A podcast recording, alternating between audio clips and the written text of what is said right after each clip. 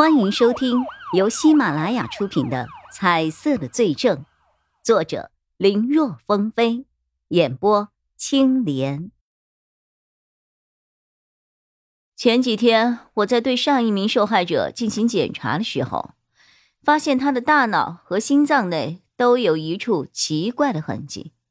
当时我无法判定是什么，但今天从这位受害人的身上，我找到了答案。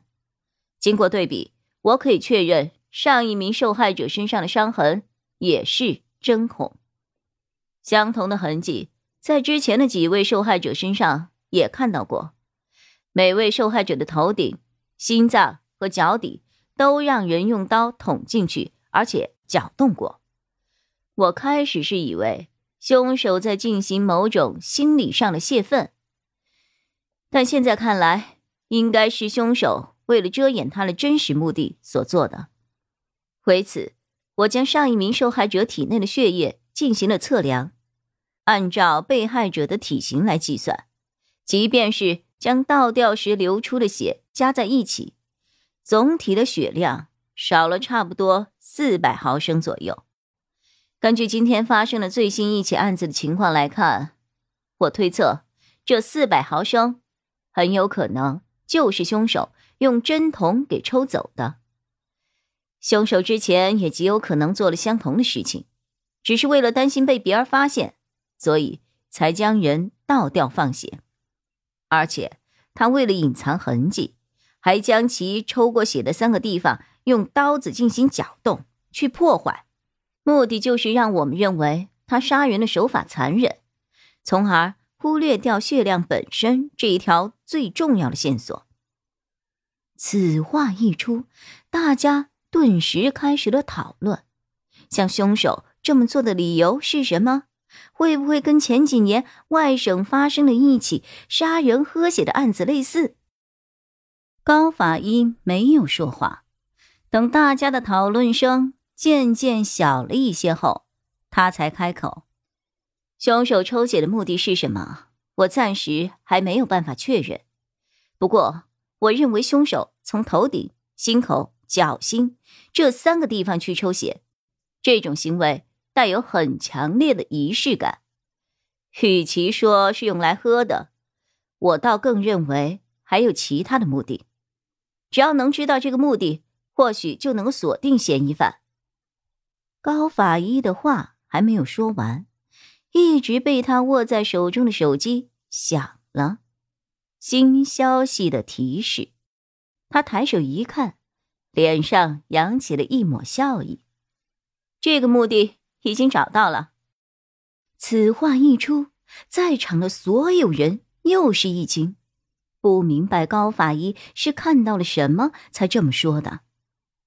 高法医微微一笑，转身对坐在角落。将整个身体都藏在了四个显示屏后面的松尾策说着：“伟策，麻烦你把刚才让你查的内容都投放到屏幕上，给大家说一下你的发现。”那个浑身肌肉显得十分壮硕的松尾策并没有出声，只是推了推眼镜，然后轻轻的点了点头，又重新藏在了显示器的后面。看到孙伟策一点头，在场所有人都没有说话，一个个默默的掏出了手机。看样子，好像这人要是讲话，肯定会十分无聊，于是不如刷手机呢。而这些掏手机的人里，连高法医和专案组组长钟立国也在其列。整个办公室里，只有叶一辉一个人呆呆的看着这一切，不知道。发生了什么？快把你的手机拿出来！钟离眼见叶一辉只是愣在那儿，赶忙小声的提醒：“他打字的速度很快的，要是错过了，到时候从头看会很累的。”打字？什么意思啊？呃嗯。叶一辉不明所以，但是他还是掏出了手机。就在他疑惑的时候，他的手机。